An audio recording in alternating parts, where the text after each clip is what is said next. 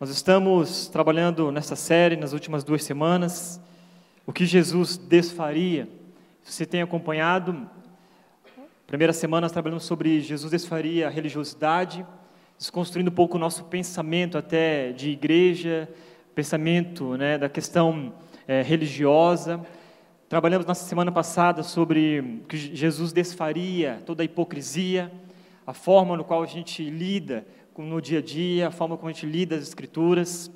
E antes de a gente entrar no tema dessa noite, eu gostaria de ler alguns versículos, algum, alguns textos com vocês, rapidamente, sobre algumas atitudes de Jesus diante de algumas situações.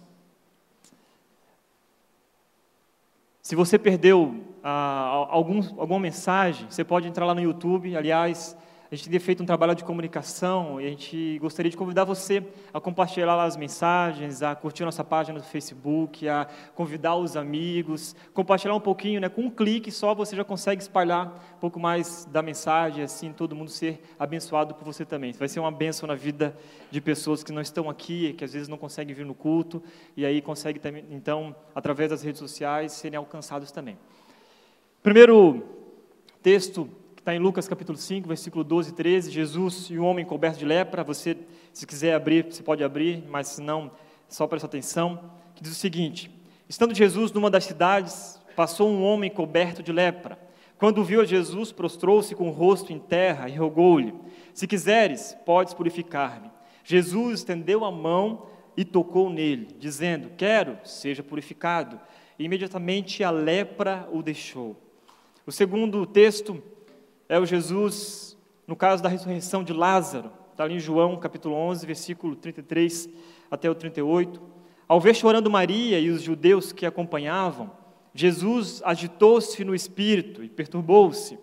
Onde colocaram? perguntou ele. Vem ver, Senhor, responderam eles. Jesus chorou. Então os judeus disseram: Vejam como ele o amava. Mas alguns deles disseram: Ele que abriu os olhos do cego não poderia ter impedido que este homem morresse, Jesus, outra vez, profundamente comovido, foi até o sepulcro, era uma gruta com uma pedra colocada à entrada. Terceiro texto, que está em, é, em Mateus capítulo 20, fala sobre Jesus e os cegos de Jericó. Ao saírem de Jericó, uma grande multidão seguiu a Jesus. Dois cegos estavam sentados à beira do caminho, e quando ouviram falar de Jesus, estava, que Jesus estava passando, puseram a gritar: Senhor, filho de Davi, tem misericórdia de nós. A multidão os repreendeu para que ficassem quietos. Mas eles gritavam ainda mais: Senhor, filho de Davi, tem misericórdia de nós. Jesus, parando, chamou-os e perguntou-lhes: O que vocês querem que eu lhes faça? Responderam eles: Senhor, queremos que se abram os nossos olhos. Jesus teve compaixão deles e tocou os olhos, tocou nos olhos deles. Imediatamente eles recuperaram a visão e o seguiram. Nestas três situações, Jesus enxergou as dores e as aflições que eles estavam passando.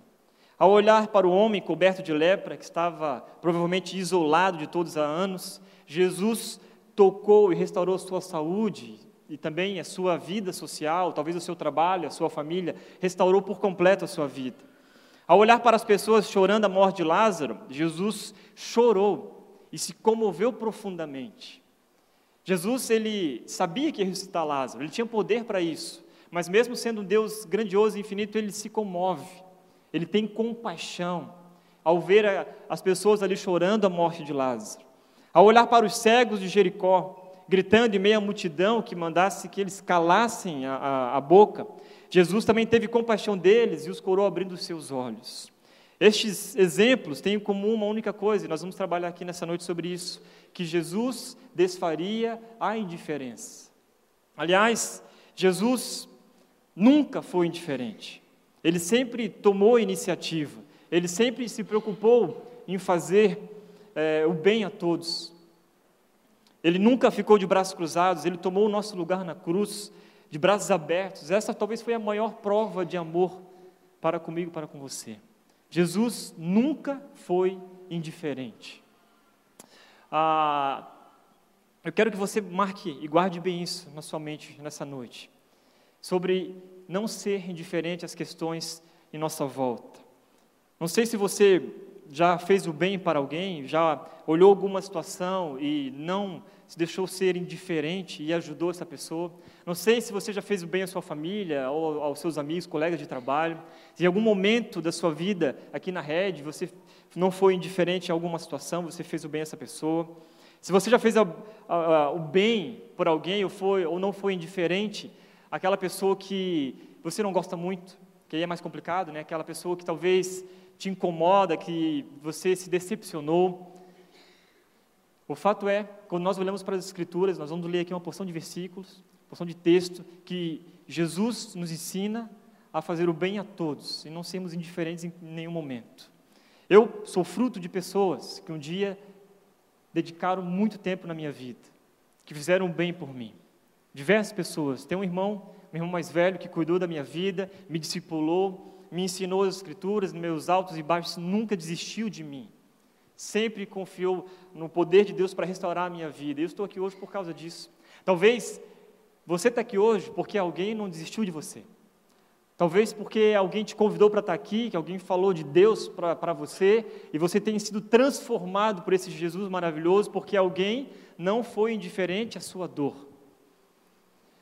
E nós vamos trabalhar um pouquinho nessa noite sobre isso. Empresas estão fazendo uma grande revolução do bem. Empresas não estão sendo indiferentes. Diversos lugares do mundo, eu escuto o tempo todo empresas, pessoas não sendo indiferentes às questões sociais, às questões ambientais. E tudo quanto é lugar do mundo a gente consegue ver pessoas assim. E nós, como igreja, precisamos também ter os nossos olhos abertos para essas questões. Empresas como, por exemplo, Airbnb, que é o Uber aí dos hotéis, eu estava ouvindo uma palestra essa semana sobre isso, que o Airbnb tem construído casas em países completamente destruídos pela guerra. Países onde as pessoas ficaram sem lar, eles vão lá e constroem as suas casas, constroem casas para refugiados.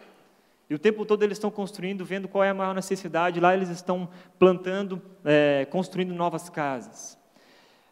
Pessoas como esta fazendeira, que lá na Tanzânia ela criou um projeto muito interessante que ela percebeu que as crianças da região dela não tinham uma estatura, não cresciam, não se desenvolviam corretamente. E aí ela foi descobrir, convidou o cientista a fazer uma pesquisa, por que, que isso estava acontecendo. Não era só a questão de falta de alimentação, até tinha alimento. Só que ela descobriu que na criação dos animais, na plantação dos alimentos, eram feitos tudo de um método, métodos errados, era feito de uma maneira errada.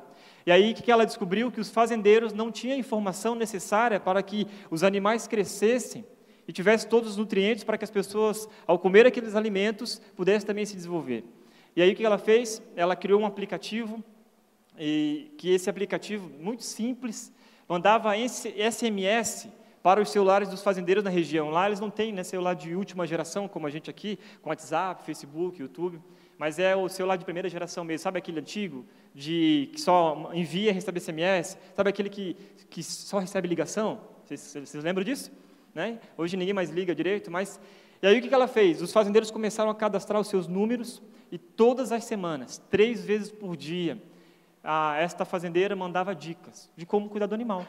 Como que vai se cuidar da vaca? Como é que se alimenta a vaca? Como é que se tira o leite? Como é que se planta o alface? Como é que você limpa, é, tira as pragas? Que tipo de, de remédio, isso que fala? Que você coloca lá para os bichos não comerem. Enfim, ela foi desenvolvendo esse projeto e durante anos foi acompanhando.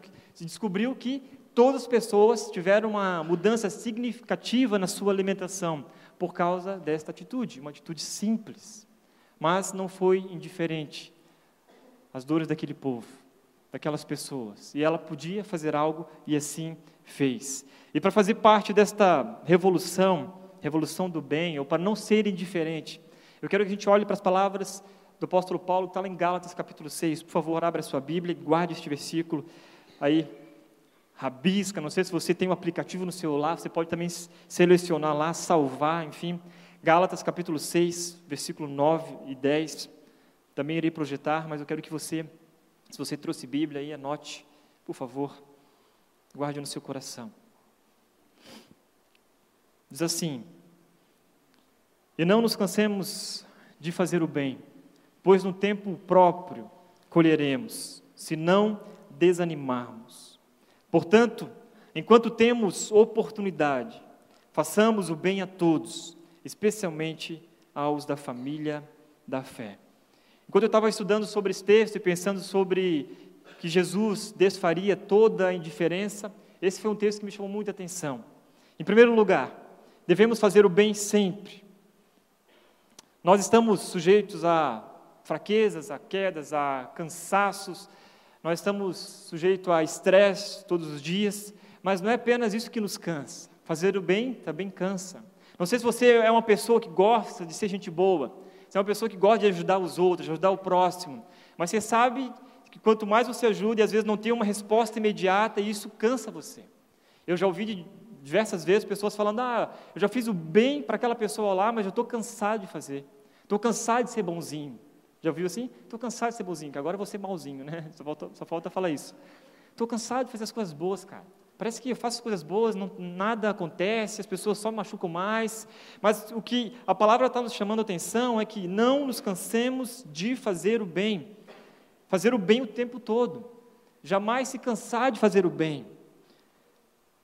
Por isso, muitos, muitos, muitos estão cansados. Interessante que parece que o apóstolo Paulo sabia disso, de que produzir ou fazer o bem cansa de verdade, cansa mesmo. E aí ele nos motiva a olhar para esse texto e voltar a praticar de fato o bem ao próximo, a fazer as coisas boas, dedicar, né, fazer boas ações, ajudar o próximo, ajudar o necessitado, ajudar as pessoas que estão em sua volta. E não é só na questão social, mas em diversas oportunidades, há pessoas do seu lado que estão precisando de uma palavra. E você pode sim abrir a sua boca, ou pode estender a sua mão. Você pode passar tempo com essa pessoa e aproveitar para fazer o bem a ela. Nós devemos fazer o bem sempre. Pagar o mal com o bem. Pagar o bem com o bem. E tem gente neste mundo muito má, que paga o bem com o mal. Você faz uma coisa boa para essa pessoa, ela retribui com o mal. Parece uma coisa de louco. Tem pessoas neste mundo que pagam o mal com o mal. Ah, aquela pessoa fez algo de ruim para mim, então ela vai ver. Agora ela vai me pagar. Né? Agora ela me paga. E em 1 Pedro, capítulo 3, versículo 11 e 12, ele também faz um alerta. Afaste-se do mal e faça o bem. Busque a paz com perseverança. Porque, olha só, os olhos do Senhor estão sobre os justos, e os seus ouvidos estão atentos à sua oração. Mas o rosto do Senhor volta-se contra os que praticam o mal. O rosto do Senhor volta-se para os que praticam o mal. E é um alerta para a gente. No seu dia a dia, como você lida com as pessoas, com as situações em sua volta. Como que você sai de casa? Pensando já em fazer as coisas boas, fazer as coisas decentemente, ajudar as pessoas. Esses dias eu fui levar o lixo lá na minha casa, e aí é um lixo, um, uma lixeira que eu nunca vi na minha vida. É um galpão de lixo, assim. Sem brincadeira, acho que é daqui um pouquinho assim. Mas é um galpão. O pastor Tiago foi lá. E aí a gente entrou assim, eu entrei assim no lixo, tinha umas sacolas na porta e uma senhora saiu reclamando. Né, que absurdo, não sei o quê, nanana. Eu falei, que foi? Não, aqui, ó, deixaram o lixo aqui na porta, ela passou por cima do lixo assim, né? Ah, não sei o quê, deixei esse lixo aqui na porta e tal, e foi embora reclamando. E aí eu deixei meu, meu, minha sacola de lixo lá e voltei. Quando eu olho aquele lixo, falei, cara, por que, que não pegou as duas sacolinhas de lixo e colocou também? E, e às vezes a gente faz, assim, faz isso. A gente observa, a gente vê que poderia fazer alguma coisa, o que, que a gente faz? Ah, que absurdo esse negócio aqui. Nunca vi isso. Né? Olha só, ah, pastor, o Tiago Matos devia tomar alguma atitude nessa situação. Devia fazer alguma coisa por essas pessoas. Devia ajudar aquele cara ali. Mas o fato é que nós, todos que estão aqui hoje, podem fazer o bem com pequenas atitudes em qualquer situação. Eu tenho certeza absoluta, enquanto eu estou falando aqui, você está lembrando de alguma situação que você poderia ter feito bem e não fez? Ou em alguma situação que você percebeu e fez o bem, e praticou e foi lá, se doou, perdeu talvez o seu tempo, chegou atrasado em algum lugar, mas que você se doou àquela pessoa e aquilo fez um bem gigantesco para aquela pessoa e fez o bem para você também. O fato é que nós devemos fazer o bem o tempo todo, e essa revolução começou com Jesus. Em todo o Evangelho, nós lemos e percebemos como Jesus não era indiferente às questões.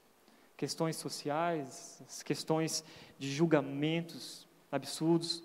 diante dos religiosos. Jesus nunca foi indiferente. Você nunca vai ver Jesus de braços cruzados, ou sendo neutro, ou sendo morno, ou fingindo que não era com ele. Você já foi assim? Às vezes finge que, ah, não é comigo. Eu tava, contei hoje de manhã também que eu, esses dias eu estava entrando no elevador e, e constantemente é, acontece isso comigo. Eu não estou muito afim de conversar e, e, vocês vão me conhecer um pouquinho mais. de início eu sou um pouco antipático. Isso é, isso é, fato, tá? Assim, não é que eu sou antipático, eu sou, eu sou meio tímido. E aí, às vezes, eu não sei se eu dou oi, se eu falo, se eu dou uma boa noite, olá, se eu, eu não sei direito. E aí, acabo passando por antipático, assim, mas ao longo do tempo vocês vão descobrir que eu sou uma gente boa, tá? É, sou gente boa. Quem está mais próximo de mim vai descobrindo isso ao longo do tempo. E aí eu vou entrando no elevador, não sei se você já fez isso também, e, e as pessoas estão ali e ficam com constrangimento, né? Você não sabe se você bate um papo, se conversa, deve estar atrasado, deve você pega o celular e fica clicando no, no stories assim, ou abre a mensagem, ou se você já fez alguma vez, não que eu, que eu já fiz isso, pega o celular e fica fingindo que está chamando alguém, né? Para passar logo, ah, já fizeram, né? Sei.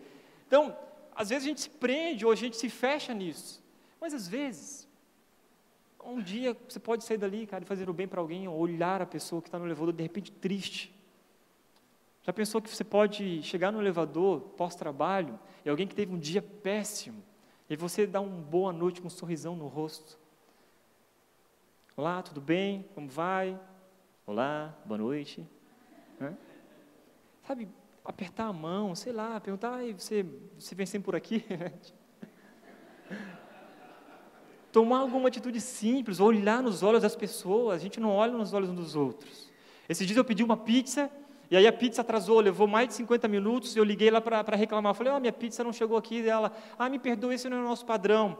Eu falei assim, então eu posso ir buscar a pizza? Você não precisa entregar. Ai, que vergonha. Eu falei, não, não tem problema, que eu estou morrendo de fome, e aí eu já vou buscar a pizza. Dela, beleza, então vem aqui, que eu vou te dar uma pizza de cortesia. Eu pensei, glória a Deus, tomara que atrase sempre a pizza, né? e aí eu cheguei até lá. Na hora que cheguei na pizza, ela pegou assim a, a, a pizza, na mão e olhou nos meus olhos e falou: Olha, me perdoa, isso não vai mais acontecer. Gente do céu, eu não sabia para onde olhar. Eu fiquei: Não, tudo bem, tranquilo, que isso? Não, mas esse não é o nosso padrão. Esse, olhando nos meus olhos, mas ela penetrou o negócio. E eu falei: Não, tudo bem, ok, pode, né, aquela cortesia pode ficar para você, eu nem vou querer mais. Porque ela foi tão tão simpática, tão interessada e não foi indiferente à minha dor da fome, né? E ela olhou nos meus olhos, cara, como falta isso.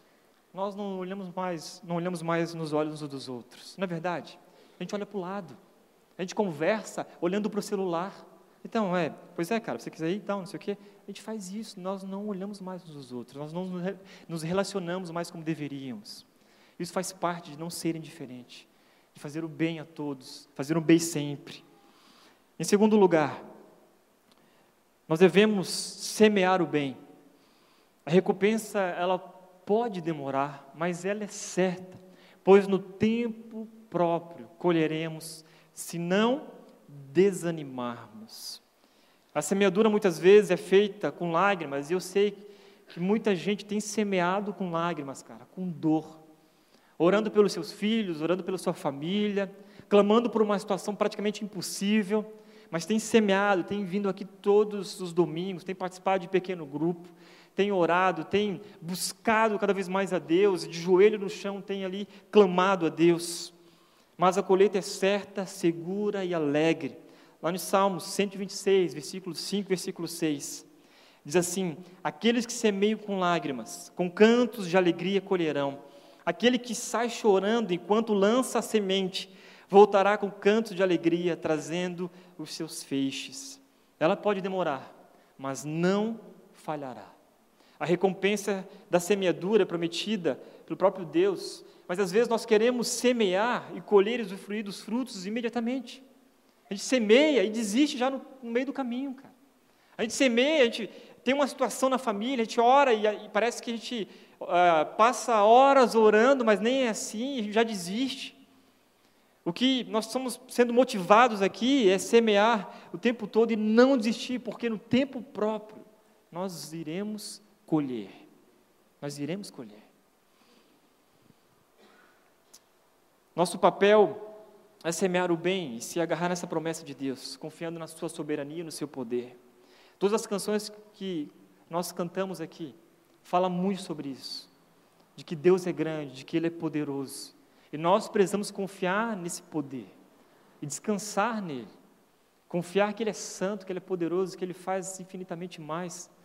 Ele faz grandes maravilhas, porque Ele é um maravilhoso Deus. Qual foi a última vez que você semeou o bem na vida do outro? Ou de repente você está cansado e você parou já de semear há muito tempo. Você quer saber, cara? Eu deixei, deixei quieto, parei de, de orar, parei de buscar a Deus, eu parei de fazer as coisas que eu deveria fazer, cansei, não vou semear mais coisa nenhuma. Hoje Deus te convida a voltar a semear e descansar nele. Voltar a semear. E no tempo próprio você vai colher aquilo que você tem semeado constantemente durante anos. Minha mãe, ela quando a gente se converteu, ela ficou muito tempo, não ia para a igreja e levou cerca de 10 anos até ela ter uma transformação por Jesus. 10 anos. É muito tempo, né? Mas nós semeamos. Meu irmão lá semeando. Outros filhos semeando. E chegou um tempo, no tempo próprio, ela foi transformada por Jesus. Minha casa hoje está sendo transformada por Jesus. E continuamos orando, buscando a Deus, porque a gente sabe que no tempo próprio nós iremos colher. Não sei o que você tem feito, mas em 1 Pedro, capítulo 3, versículo 11 e 12, Pedro também continua, falando sobre não ah, retribuir o mal com o mal, nem insulto com insulto. Ao contrário, bendigam, pois para isso vocês foram chamados, para receberem bênção por herança. Às vezes alguém faz mal para você e vem um sentimento de ira e de raiva e dá vontade de se vingar. Falar, aquela pessoa vai me pagar. Eu tô, garanto que alguns já fizeram isso. Aquela pessoa me paga. E aí esse sentimento de vingança, de ódio, de amargura vai dominando o nosso coração. E nós vamos ficando cegos. O que Pedro aqui está concordando com Paulo, que está nos motivando é não retribuam mal com mal, nem insulto com insulto. Alguém xinga você, respira, conta até dez, clama a Jesus, sei lá, foge, sai correndo, vira as costas, não sei, mas não retribuam mal com mal, insulto com insulto, ao contrário, bendigam, Pois para isso vocês foram chamados, nós fomos chamados para praticar o bem, para retribuir o mal com o bem, não insulto com insulto. E eu sei que muitas vezes, principalmente os pais, quando se irritam com os filhos adolescentes ou coisa assim, né? Minha mãe um dia quebrou o cabo de vassoura nas pernas do meu irmão. É, foi. Porque numa explosão de ira, e ela conta isso para a gente hoje já com dor no coração e perdão, né? que ela, meu irmão fez lá uma besteira e, e encarou ela, ela pegou, ah, essa vai me encarar, pegou o cabo de vassoura e tal, quebrou. Mas não quebrou ele não, quebrou o cabo de vassoura, para ver como ele era uma peça ruim, né? Então, às vezes, cara, numa explosão de ira, a gente faz algo que não devia, não deveria. Fala coisa que não deve. E quando as palavras saem da nossa boca, não tem como mais voltar. Machuca. Então não retribua o mal com mal, insulto com insulto. Provérbio chinês, segundo este provérbio chinês, como vocês podem ver, sabe as palavras, né? Ah. Podemos escolher o que plantar, mas somos ah, obrigados a colher o que semeamos. Não adianta você querer plantar laranja e colher maçã. Você vai plantar alface, ah, tomara que o couve nasça aqui. Não, não vai, cara. Não tem jeito. Se você semear o bem, você vai colher o bem. Se você semear ser uma pessoa de fato assim, relacionada, gente boa, tranquila, buscar semear isso na vida de outros, na sua família, na sua casa, você vai colher isso. Então, às vezes, a nossa casa é uma bagunça. Eu já ouvi muitos adolescentes, na época eu era pastor de jovens adolescentes, falando: Pastor, eu não gosto de ir para casa. Porque quando eu chego em casa, é o pior momento da minha vida, e isso é muito triste. Porque é mãe gritando, é pai gritando, é o irmão xingando, é não sei o que, é uma bagunça tremenda. E quando o Tiago comentou semana passada sobre ah, alguma questão religiosa que a gente fala de cumprimento, né, paz do Senhor, e, e ele falou muito bem sobre isso, não adianta a gente falar paz do Senhor e a nossa casa ser uma guerra. E é difícil, eu sei que é difícil. Mas o fato é que nós devemos semear tudo isso em nossa casa, em nossa família, em nossa vida, no trabalho, nos teus relacionamentos. Semear. e no tempo próprio você vai colher. Em terceiro lugar, aproveite todas as oportunidades para fazer o bem a todos. Portanto, enquanto temos oportunidade, façamos o bem a todos, especialmente aos da família da fé, fazer o bem a todos. Há um texto em Lucas capítulo 10, versículo 25 até o 37. Vai falar um pouco, vai falar um pouco, na verdade, não vai falar sobre a parábola do bom samaritano. E um jovem pergunta para Jesus o que, que ele deveria fazer para herdar a vida eterna. E Jesus pergunta para ele o que está escrito na lei. E aí ele responde: ame a Deus sobre todas as coisas, tal, e ame ao próximo como a ti mesmo. Jesus falou: ah, muito bem. E aí ele ainda tentando pegar um pouco no, é, Jesus ali, e ele pergunta: mas quem é meu próximo? E aí Jesus conta a parábola do bom samaritano. Que um homem descia de Jerusalém para Jericó e foi assaltado e foi espancado. Logo em seguida veio passando os religiosos daquela época, que era o sacerdote e o levita. E olhou para o homem machucado e não fez nada. Aliás, eles passam, passam do outro lado da rua. O sacerdote olha, aquele homem ferido no meio do caminho, passa do outro lado da rua. E aí vem o levita e faz a mesma coisa. Só que um viajante samaritano, que era de outro povo, odiado pelos judeus, não foi indiferente àquele homem. Não só prestou socorro, limpou as feridas, pegou ele no colo, levou até um hotel, pagou todas as despesas, pagou os remédios, cuidou dele completamente. E aí foi embora. Então, Jesus pergunta: qual destes você acha que foi o próximo do homem que caiu nas mãos dos assaltantes? E o jovem, o jovem responde: aquele que teve misericórdia dele. Jesus diz para ele: então, vai e faça o mesmo. A questão é, muitas vezes nós sabemos o que devemos fazer. Só que, em diversas situações, nós somos como os religiosos. A gente vê uma situação, está complicado o negócio, e a gente passa do outro lado da rua. A gente vê o que está acontecendo, você sabe que você poderia fazer alguma coisa, dar uma palavra, sei lá, pegar o teu carro, ajudar de alguma maneira, mas a gente não faz, a gente cruza os braços e espera que alguém faça. Eu estava lendo alguns comentários sobre esse texto. Praticamente, se o viajante samaritano não tivesse misericórdia daquele rapaz no chão, ele poderia ter morrido. E os religiosos, talvez estavam vindo de um culto, de repente saíram de um culto da rede, e, e aí ao longo, no meio do caminho, surgiu uma situação e não quis se envolver. O que nós olhamos nesse texto aqui, que nós não devemos ser indiferentes de maneira alguma, é que aqui dentro nós estamos sendo motivados, sendo transformados por Jesus para sairmos daqui e fazer alguma coisa. Então não podemos estar no nosso conforto, ouvindo boas palavras todas as semanas e achar que é aqui que é o nosso mundinho. Não, nós precisamos praticar lá fora aquilo que nós estamos aprendendo aqui dentro. O que Deus tem feito em nossas vidas. Não podemos ser omissos como esses religiosos que só observaram distantes o drama de um homem, e nós muitas vezes observamos distantes o drama de alguém. E ainda mais, nós comentamos. É, você viu? Você viu a situação daquele cara lá? Triste, né, cara? Pois é. Complicado mesmo. E dá palpite ainda. Não, se eu fosse eu. ah, se eu fosse o pai dele. Rapaz, se eu fosse o pai dele, ele não tinha, não tinha nem sobrevivido depois daquela situação. Não, se eu fosse a esposa, se eu fosse o filho, se eu for, se eu for, se eu... nós só observamos distantes porque nós não queremos nos envolver com a dor um do outro. E o que Jesus desfaria é essa indiferença, cara. essa indiferença absurda que tem acontecido nos nossos dias. Infelizmente, nós estamos nos isolando o tempo todo. E falta a gente se abrir um pouco mais. Perceber que do seu lado, talvez hoje aqui do seu lado, tem gente aí precisando de ajuda. E não é, só, não é questão financeira que eu estou falando. Tem gente do seu lado, precisando de uma, uma conversa, de que você saia para ter um tempo com essa pessoa. Gente do seu lado, para conhecer mais Jesus. E a gente fica achando que não, é o outro, o outro é o próximo. Outro, não, isso aí é o papel do, dos líderes, é o papel do pastor. Esse é o nosso papel. Nós que fomos resgatados por Deus. Nosso papel.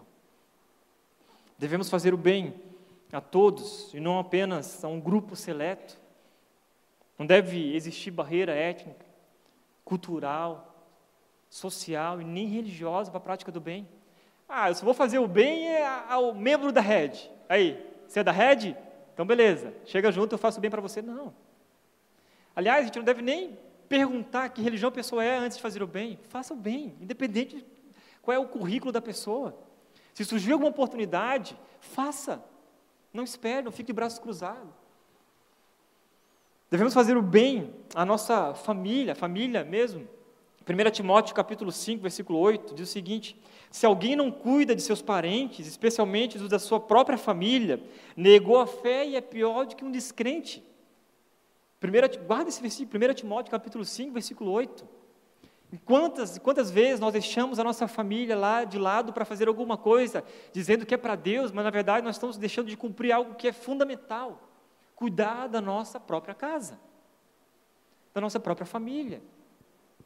Devemos fazer o bem aos nossos irmãos em Cristo, é o que está aqui em Gálatas, versículo, capítulo 6, versículo 2, também, também ele diz: levem os fardos pesados uns dos outros e assim cumpram a lei de Cristo, especialmente aos da família da fé.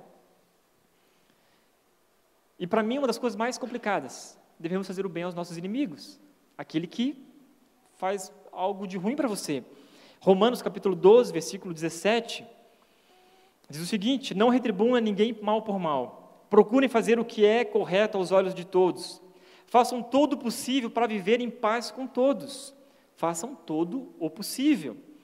Amados, nunca procurem vingar-se, mas deixe com Deus a ira, pois está escrito: Minha é a vingança, eu retribuirei, diz o Senhor. Ao contrário, se o seu inimigo tiver fome, dele de comer, se tiver sede, dele de beber Fazendo isso, você amontoará brasas vivas sobre a cabeça dele. Não se deixe vencer pelo mal, mas vençam o mal com o bem. Olha que interessante esse texto. A vingança é do Senhor, cara. A vingança é de Deus. Se alguém fez o mal para você, se alguém fez alguma coisa de ruim para você, não deixe, não se deixe ser dominado pelo mal, pelo ódio. Deixa, é com Deus, Deus vai resolver. Retribua o mal com o bem. Não se deixe vencer pelo mal, mas ao contrário, vença o mal com o bem. Que texto forte é esse?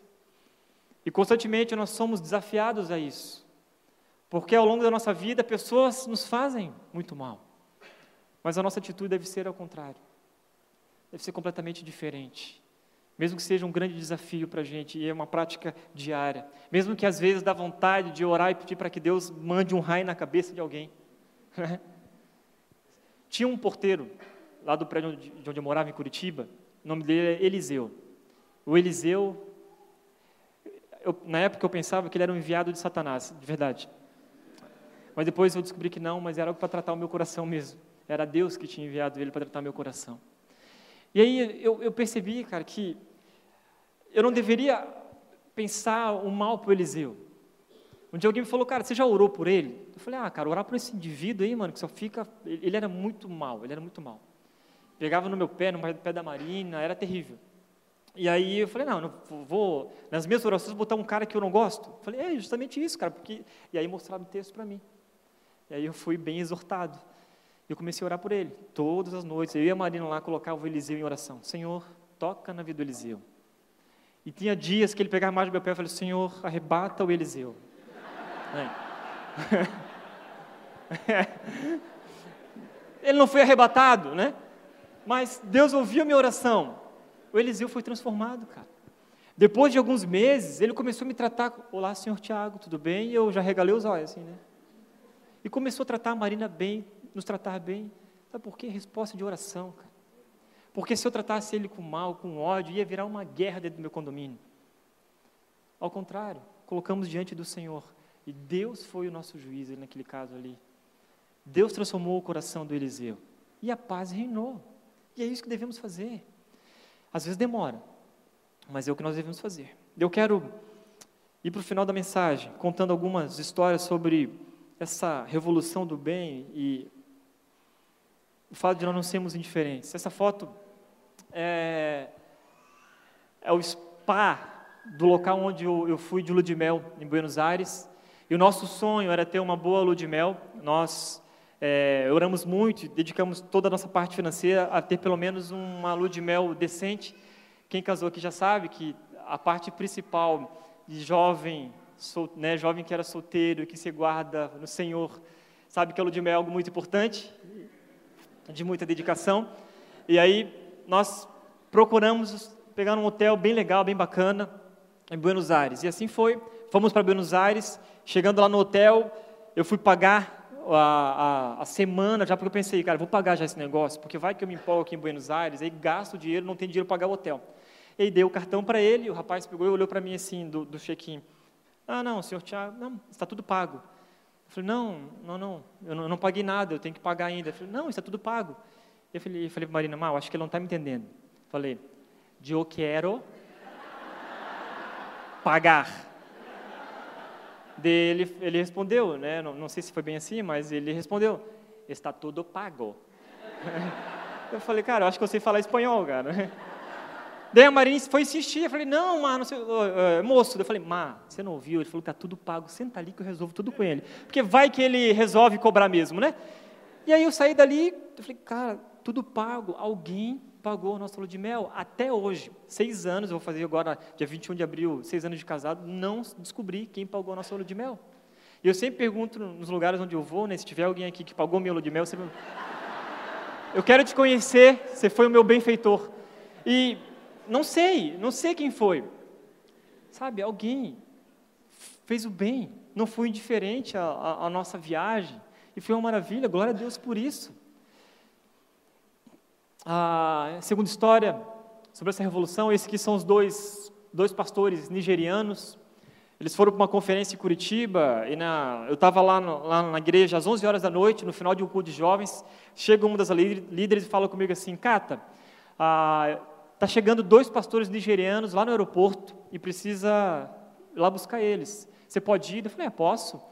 Mas segundo lugar, sempre tem, né? Sim, primeiro, primeiro pedido e vem o segundo pedido ah, eles não têm lugar para ficar. Você pode hospedar eles? Eu falei, posso, só vou com, com, combinar com a Marina e tal. Mas eles falam, falam português? Eu falei, não, só inglês. Eu falei, ixi, eu não sei, não sei nada de inglês, né? Só sei inglês de videogame, o resto, tô, tô fora. E aí, eu fui falar com a Marina, a Marina topou, só que ficou morrendo de medo por causa do inglês. Ok, chegamos lá, buscamos os caras no aeroporto, e aquele negócio, eu falei, Marina assim, Má, gestos. Se a gente não conseguir se comunicar, porque os caras são nigerianos e eles falam inglês, então tem o dialeto deles, ainda eles arrastam no inglês. Então, já, ah, tá com fome, né? Fome. Isso aí é gesto universal, certo? Então, normal. E aí nós conversamos com eles e tal. Eles entraram no nosso carro, tinha um Ford Ka pretinho, bolinha. Os caras têm quase dois metros de altura. E eles entraram, as perninhas ficaram assim, quase na, né, na, na, frente assim, do retrovisor e fomos até a nossa casa. No caminho eu falei, Má, fala para eles que aqui, aqui é o estádio onde vai ser a Copa dela. fica quieto, não sei falar essas coisas não. Não, mas comenta, vai falar alguma coisa, seja gente boa. Não, eu não sei, eu não sei. Daí, beleza, a gente foi só meio gesticulando, gesticulando assim, né? Ah, stadium, né? E aqui, church. E eu fui só jogando palavras no ar, assim, sabe? Tipo, Tipo busca no Google, né? Você vai só jogando palavras no ar. Deus, caras, oh yes, yes. Foi uma conversa maravilhosa. Foi um diálogo assim perfeito. E aí chegamos em casa para colocar a cama para eles, tudo. Eu moro lá em Curitiba, eu tenho um apartamento de 50 metros quadrados. 50 metros quadrados, para vocês verem. E aí colocamos um no quarto e um na, sala, porque não cabia os dois no mesmo quarto, né? E no final da noite, fui dar boa noite, sabe? eles falaram assim, ah, do jeitão deles, eu não consegui entender muita coisa, eles, eles quiseram orar com a gente, e aí até pedi o dom de línguas naquele momento, mas não, não foi revelado. E a única coisa que eu entendia é que eles falavam assim, é, you are so funny, you are so funny. O tempo todo ficavam falando assim. Eu falei, mas o que, que eles estão falando? Eles estão, eles estão achando que a gente é engraçado. Eu falei, mas eu nem conversei direito com eles. Como é que os caras têm uma, né, uma, uma definição assim e começaram a falar que, que morrer de saudade da gente? Cara, em duas horas. Nigerianos carentes, né? Só pode. E eles falavam, ó, oh, vocês são inesquecíveis e tal, e, e, no meio do nosso entendimento. E aquilo marcou muito. E essa foto aqui, eu fui levar eles para comer coxinha. Eles nunca tinham comido coxinha na vida. E parece que foi uma das coisas mais marcantes nessa viagem, né? Que eles tiveram. Sabe, coisas simples. simples, de fazer com que você marque a vida de alguém. Quando eles voltaram para a Nigéria, mandaram mensagem no Facebook, até hoje, manda mensagem no meu aniversário. Não tem muito diálogo, eu confesso. Mas até hoje os caras nos acompanham, sabe? Em terceiro, a última história, essa cidade chama-se Alto Rio Novo, interior do Espírito Santo. Eu fui pregar uma vez no congresso lá, e a cidade de 4 mil habitantes, pequenininha, pequenininha, cheguei na cidade, assim, na hora que eu cheguei na cidade tinha uma faixa gigantesca do lado da igreja católica, bem-vindo pastor Tiago Cata. Eu falei, o que, que é isso? Né? Fiquei assim, nossa, tão importante, né, cara, naquela cidadezinha interior lá. E aí eles se levaram para a igreja, preguei na igreja, teve uma conferência lá de aniversário da igreja, a igreja estava sem pastor. E no final do culto, os líderes me chamaram e falaram assim, pastor, eu, ah, nós queríamos falar algo com o senhor. Tem uma senhora muito velhinha, ela está há muitos anos já assim na cama e tal, e, as, tem dificuldade de vir para a igreja, faz quatro meses que ela não vem na igreja, não consegue participar da ceia, porque todo mundo diz que a ceia tem que ser na igreja, e não pode ser na casa dela. E a gente não pode ir lá, os diáconos não podem ir lá, os líderes não podem ir lá, porque tem que ser na igreja. Olha só religiosidade. Ah, e tem mais, eles falaram assim, que eles têm medo de fazer a ceia lá, achando que vai ser uma extrema unção, porque a senhora está à beira da morte. Eu falei, gente do céu, o que, que o senhor acha? Ele joga a boa pastor, né? Eu falei, eu acho que a gente deve ir lá.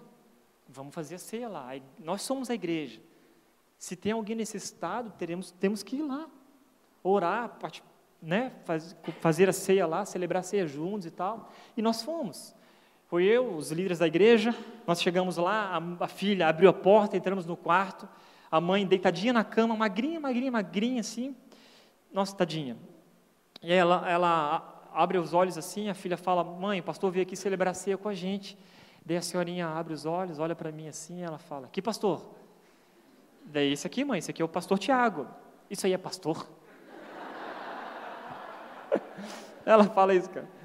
Eu falei: Ó, oh, eu sou pastor sim, na verdade eu sou o único pastor aqui, a senhora vai ter que me engolir, senão não vai ter ceia de coisa nenhuma. Brincando assim, ela sorriu tudo. Falei: Não, tudo bem. Foi uma das melhores experiências que eu tive na minha vida. Quando nós estávamos ministrando a ceia, a senhorinha comendo pão com muita dificuldade, tremendo assim, sabe? Mal conseguia mastigar assim um pãozinho. Depois a ceia foi servida na boquinha dela. E quando nós começamos a cantar ali uma, uma duas canções, a presença de Deus invadiu aquele quadro de tal maneira que eu nunca, sabe, nunca tinha percebido na minha vida, de verdade. Que experiência. Porque alguns líderes tiveram a ousadia de falar com um pastor para fazer uma ceia lá e ver a necessidade de uma senhora acamada, que fazia tempo que não experimentava daquele momento que para ela era muito importante. A presença de Deus naquele lugar foi maravilhoso. E saímos ali felizes, sabe, não serem diferentes à, à dor das pessoas. Às vezes nós estamos tão acostumados com algo tão religioso, tão, com tanta tradição, e que às vezes sai um pouquinho e a gente fica, ai meu Deus, como é que vai acontecer? Deus quer usar a sua vida, quer usar a minha vida. E nós não devemos sair daqui hoje sem ter esse sentimento, com os nossos olhos abertos, as dores do nosso próximo. E o próximo é aquele que talvez você lida diariamente, durante todas as semanas, na sua casa ou aqui na igreja, enfim. Não seja indiferente. E para refletir e praticar. Faça o bem sempre. Jesus sempre tomou iniciativa, ele sempre se preocupou em fazer o bem a todos, ele nunca ficou de braços cruzados. Não fique de braços cruzados, faça alguma coisa.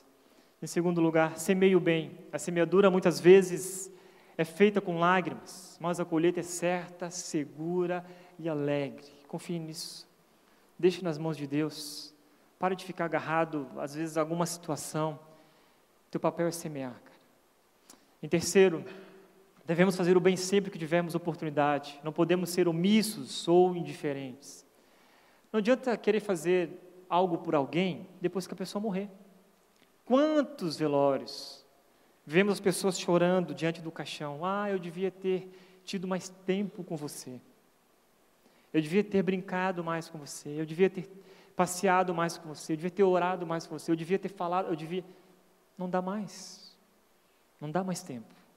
Então, enquanto nós tivermos tempo, enquanto Deus não levar você, enquanto Jesus não voltar, faça o bem a todos, o tempo todo. Não perca as oportunidades que Deus tem escancarado para você, para todos nós. Eu quero encerrar a mensagem com este vídeo, que talvez é o resumo de tudo isso aqui, e que você saia daqui inspirado para, ainda essa noite, ou amanhã durante a semana, seus olhos se abrirem, seu coração se encher de compaixão para com o próximo, e não serem indiferentes às dores de ninguém. Então vamos, vou pedir a luz.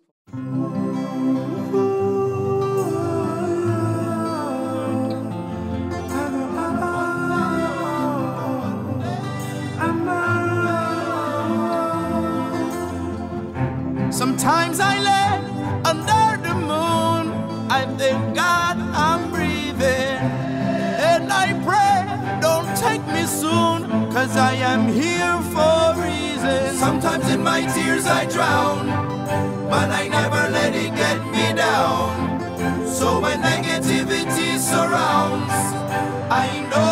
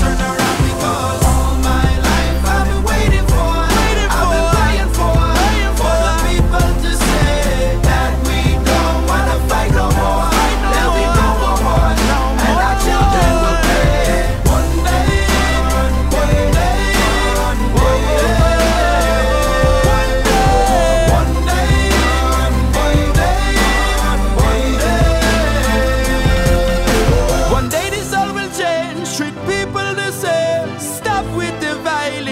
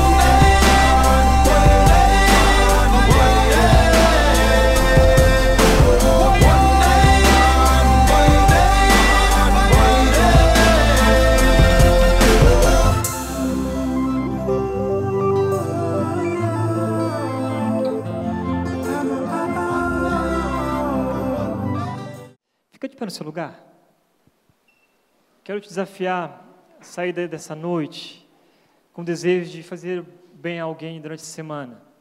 Não sei, de repente Deus tem colocado alguém na, na, na sua mente, viu uma pessoa aí no, uh, no seu coração, você possa praticar de fato a mensagem dessa noite. Feche seus olhos, quero orar por você, enquanto a banda já prepara a canção que nós iremos cantar. Deus, muito obrigado por tudo que o Senhor tem feito em nossas vidas, Pai. Nós estamos nos colocando aqui, Deus, como como igreja, como pessoas que estão buscando, Deus, todos os dias serem transformados pelo Senhor. Nós te agradecemos, Pai, porque o Senhor tem feito maravilhas no nosso meio. Mas entendemos também, ó Deus, que essas maravilhas que o Senhor tem feito, tudo que o Senhor tem realizado em nossas vidas, não deve ficar só aqui. Precisamos compartilhar com tantas pessoas que estão lá fora, Deus, que precisam ouvir a Tua mensagem, que precisam, Deus, ouvir a Tua palavra. Eu tenho certeza absoluta, Deus, que todos que estão aqui, Deus, estão sendo motivados por isso, Pai. Nosso desejo é alcançar, ó Deus, aqueles corações que um dia estão, que estão buscando, ó Deus, algo na sua vida, ainda não têm encontrado, e que um dia encontrarão no Senhor, Pai. O Senhor vai usar a vida de cada um aqui, Deus, e assim nós nos colocamos aqui diante do Senhor para isso, Pai. Que nosso coração seja motivado por Ti, Deus, a exercer, Deus, bondade, generosidade, a Deus a ter disposição para ajudar um ou outro. Em nome de Jesus, Pai, tira de nós toda a indiferença. Não nos deixe com os braços cruzados, ó Deus, não, não nos faça ficar, Deus, como os religiosos, Pai, que observaram distante o, o drama, Deus, daquele rapaz que foi espancado, Pai, que assim, Deus, nosso coração, Pai, se encha de compaixão, assim como o Senhor teve para conosco nos resgatando, Deus, das trevas, trazendo para a maravilhosa luz, nos dando, Deus, oportunidade de conhecer mais o Senhor. Que assim seja o nosso desejo e o nosso coração, Pai. Tudo isso aqui, Deus, é para honrar e glorificar o Teu santo nome, Pai. E assim, nós devemos proclamar isso, Deus, lá fora. Que a igreja, Deus, saia daqui hoje motivada a isso, Deus. Essa é minha oração, no nome santo de Jesus, ó Deus, nós oramos. Amém.